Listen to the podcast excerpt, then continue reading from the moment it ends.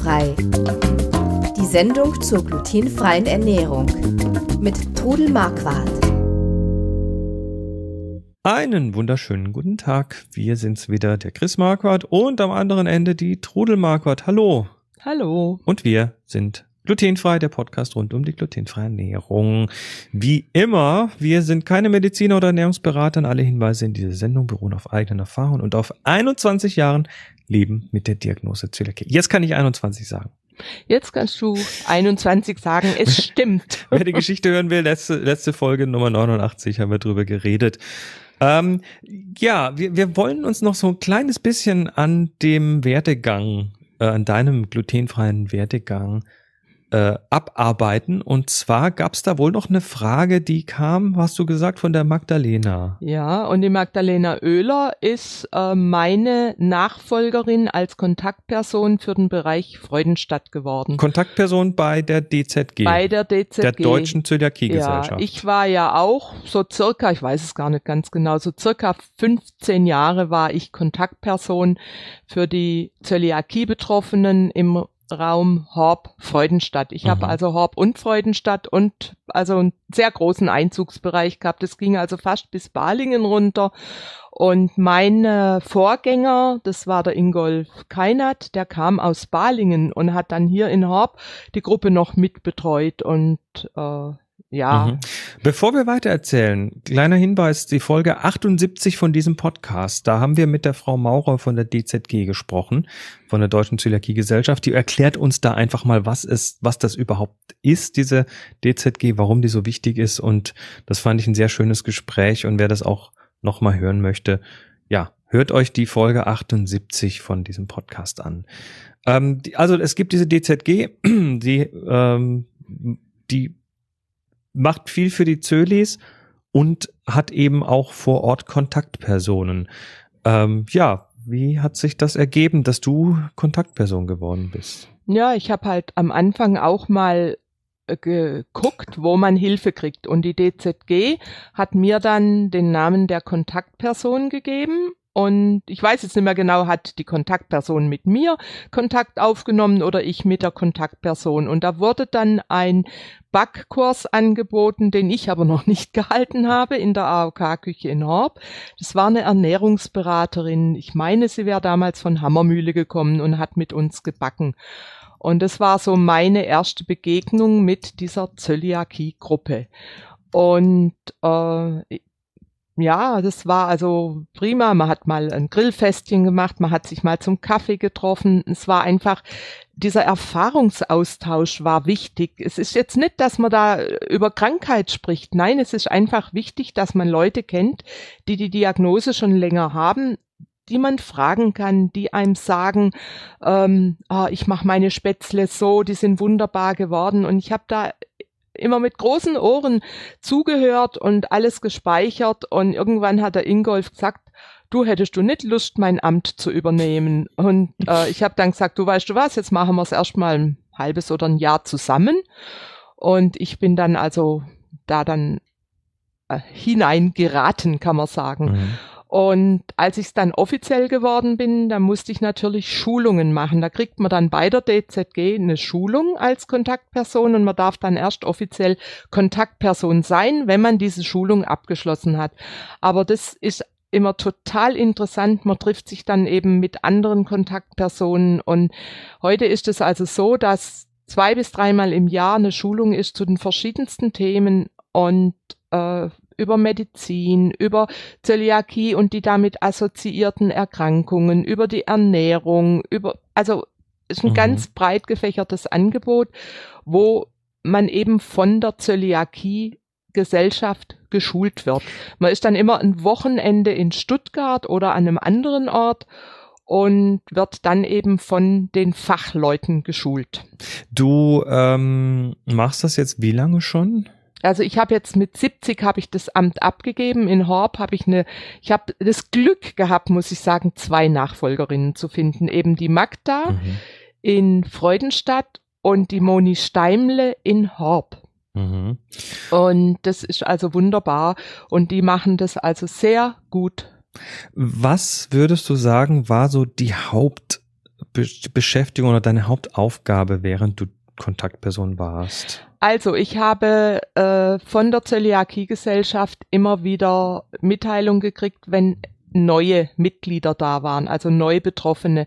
Hab denen ihre Telefonnummer gekriegt. Heute hat man auch E-Mail-Adressen, damals noch nicht. Mhm. Und hab dann die Leute, also entweder haben die Leute mir angerufen, weil sie die Telefonnummer von der DZG gekriegt haben, wenn aber von denen kein Anruf kam, habe ich angerufen. Ach so, falls sie sich nicht getrauen oder so. Ja, du hast, du hast also die quasi versucht so abzuholen, wo sie Ja, wo sie ich habe mich vorgestellt und habe gesagt, dass ich die Kontaktperson bin und dass ich also gerne äh, mit ihnen mal ein Gespräch habe, eine Beratung und ich ich ich stelle also wenn mir heute jemand anruft und mir sagt, mhm. äh, ich wäre er, er wäre interessiert an einem Gespräch, dann habe ich immer erstmal Angst, dass er mir was verkaufen will. Ähm, wie geht's wie geht's dir denn da mit den Leuten? Sind die nee, teilweise nee, skeptisch nee, gewesen? Überhaupt nicht. Also nicht. die wussten ja, dass Kontaktpersonen Ehrenamt ist, dass man da nichts dafür zahlen muss. Ah, okay. Ja, ich habe also ja Hier eine eine ein ein Abonnement unserer wöchentlichen Zeitschrift. nee, nee, also ich habe dann ähm, Material eben auch gehabt von der Zöliakie-Gesellschaft. Da gibt's ja die Lebensmittellisten und es gibt Flyer für alle möglichen, ähm, also zum Beispiel die Diagnostik oder Zöliakie im Kindergarten, in der Schule, ähm, auf Reisen gehen und so weiter. Da gibt's ganz, ganz viele, immer mehr Flyer inzwischen auch für verschiedene Städte, was dort für ein glutenfreies Angebot ist. Und da habe ich eben den Leuten einfach das vorgestellt. Die hatten dann inzwischen ihr Material von der DZG auch schon, also einen Ordner mit äh, diesen ganzen Lebensmittellisten, mit einem Kochbuch und was da so alles dazugehört. Am Anfang ist das erstmal sehr viel und man muss sich da wirklich langsam reinarbeiten. Und ich konnte ihnen einfach dabei helfen und zum Beispiel sagen, wie suche ich etwas in der Lebensmittelliste. Das ist nämlich am Anfang gar nicht so einfach. Es sind ja Firmen, die Produkte haben, aber eigentlich ganz anders heißen als das Produkt. Wie jetzt? Ja, zum Beispiel Milka-Schokolade die wird nicht von Milka hergestellt. Also muss ich, Was? äh, nee, nee, nee. Äh, wie, jetzt? Was also jetzt? entweder Sychar oder, oder Nestle Ach oder so, gibt's so, Milka viele, ist eine so, Marke. Ja, ja, genau. Und nicht und, der Hersteller unbedingt. Und die genau. Lebensmittelliste genau. ist ja alphabetisch geordnet und äh, das sind dann auch einzeln zum Beispiel die Bäckereien, die glutenfrei anbieten oder wo kriege ich glutenfreie Wurst und so weiter und so fort. Es ist also am Anfang, finde ich, schon schwierig. Gab und es, gab es so einzelne Kontakte, die dir besonders in Erinnerung geblieben sind? Ja, also schwierig ist es eben für ältere Leute, die mhm. die Diagnose mit 70 zum Beispiel kriegen und die das ganze Leben glutenhaltig gelebt haben und jetzt sollen die plötzlich glutenfrei leben und für die ist das schwierig. Also da habe ich ein paar eigentlich traurige Erfahrungen auch gehabt. Leute, ich habe also sogar den Leuten angeboten, mit ihnen das erste Brot zu backen. Also als ich, als wir dann unser Geschäft aufgehört haben, und das ist ja jetzt auch schon eine Zeit her, hatte ich ja dann auch mehr Zeit und habe dann mit den Leuten das erste Brot gebacken. Habe dann irgendwas da gehabt, was gebackenes. Wir haben zusammen was, einen Kaffee oder einen Tee getrunken und da durften sie mir dann ihre Fragen stellen und ich habe ihnen dann erklärt, um was es geht und eben dieses erste Brot. Und ich finde einfach, wenn man schon mal ein Brot backen kann, dann ist die Spitze des Berges schon weggenommen. Und aber es gibt eben Leute und gerade ist dieser eine Fall, die sich nicht halten.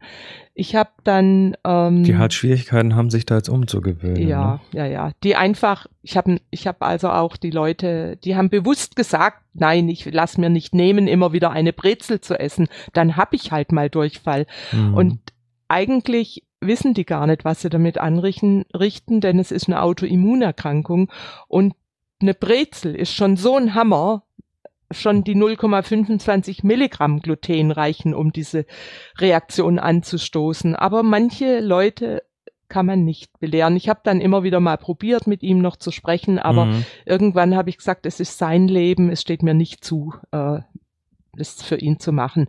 Also Klar. auf jeden Fall habe ich ganz viele Schulungen mitgemacht und es waren auch immer sehr schöne Wochenenden, wo man dann eben auch abends mit den anderen Kontaktpersonen zusammensitzt und ähm, ja sich austauscht. Und ich würde mir wünschen, dass mehr Leute bereit sind, dieses Kontaktpersonenamt zu machen. Es ist natürlich mit ein bisschen Arbeit verbunden, aber es hat auch schöne Seiten. Und wenn man einfach diesen Zöliakie-Betroffenen dann mit seiner Erfahrung helfen kann, also mir hat es Ist auch dir gut denn auch getan. irgendein besonders schönes Erlebnis aus der Zeit in Erinnerung geblieben? Ja, wie dankbar die Leute sind, wenn sie hinkriegen, wie, wie man einen tollen Hefeteig hinkriegt und, und äh, wenn sie das sehen oder schmecken und die st- strahlende Gesicht eines Kindes, äh, das die erste selbstgebackene Brezel in der Hand hat. Das ist für mich schon alles. Ja. Ja. Und, und es ist jetzt also nicht wirklich so schwer, das Nein. zu tun. Man kann, man wird da ja rein, man, man wächst da ja rein in Man wächst Sache. da rein. Und ich habe auch gerade den neuen äh, Kontaktpersonen auch angeboten, dass ich sie am Anfang begleite. Wenn sie mich brauchen, sollen sie sich melden. Und ich werde auch in Horb für die Gruppe weiterhin auch mal einen Backkurs geben. Mhm. Und äh, also da, die Kontaktpersonen, die bieten Treffen an, also zum Beispiel mal miteinander irgendwo essen gehen. Es muss vorher organisiert sein, dass es ein Lokal ist, was glutenfrei anbietet oder miteinander zum Weltzöliakie-Tag gehen oder äh, über die DZG mal jemand äh, für einen Vortrag zu kriegen. Also da gibt's ganz viele verschiedene Möglichkeiten, mal ein Grillfestchen zu machen und Und man kann sich dieses Amt ja auch selber ein gutes Stück weit selbst gestalten. Natürlich, also ich habe jetzt, manche haben ja jeden Monat einen Stammtisch, das habe ich nicht gemacht, da wäre ich zeitmäßig gar nicht dazugekommen. Wir haben so viermal im Jahr haben wir uns getroffen. Ich war aber immer als Ansprechpartner bereit, entweder per E-Mail oder per Telefon und konnte vielen eben da äh, mit Rat und Tat zur Seite stehen. Aber Das müssen wir, das müssen, das müssen die Nachfolge jetzt alles modernisieren. Da müsste jetzt bitte auch, auch, äh, bitte auch die Kontaktpersonen sein, die man auf Twitter, auf Facebook, auf Snapchat und überhaupt überall sowieso, erreicht. Genau. Sowieso. Und es ist auch so, es gibt auch Zuschüsse, es gibt äh, alle Möglichkeiten, da auch für diese Kurse und so Geld zu kriegen. Ich habe also einen, einen Unkostenbeitrag, einen jährlichen gekriegt. Ich hätte jedes Telefonat aufschreiben können, mir bezahlen lassen. Hm. Aber ich habe das einfach nicht gemacht. Ich habe äh, mir war das nicht so wichtig, muss ich sagen. Aber wenn jemand das Geld braucht, dann kriegt er das auch. Er kann das abrechnen über die DZG. Also habt keine Scheu, macht's. Und- Meldet euch mal bei der DZG. Es sind noch Oder so, sprecht eure lokale Kontaktperson drauf an. wenn es eine gibt, es gibt eben Mhm. immer noch viel zu wenig. Es gibt richtig weiße Flecken auf der Landkarte Deutschlands, wo weit und breit keine Kontaktperson ist. Und das finde ich schade, weil das ist ein wichtiges Amt. Und ich hoffe, dass ich euch ermuntern kann, so Hm. ein Amt anzunehmen. Gut. Also mir hat es auch viel Spaß gemacht. Und, und ich denke, mit 70 darf man dann aber auch aufhören. Mhm, ja, doch, glaube ich. Mach ja noch ein bisschen was anderes. Glaube ich schon. Ja, äh, dann werdet Kontaktpersonen und habt keine Angst davor. Es wird vielen anderen helfen und ich glaube, es ist eine extrem lohnende Geschichte.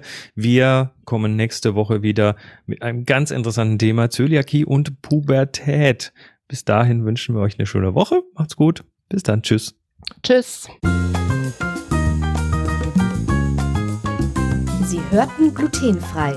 Die Sendung zur glutenfreien Ernährung mit Trudel Marquardt. Über 900 glutenfreie Rezepte und weitere Informationen auf www.glutenfrei-kochen.de.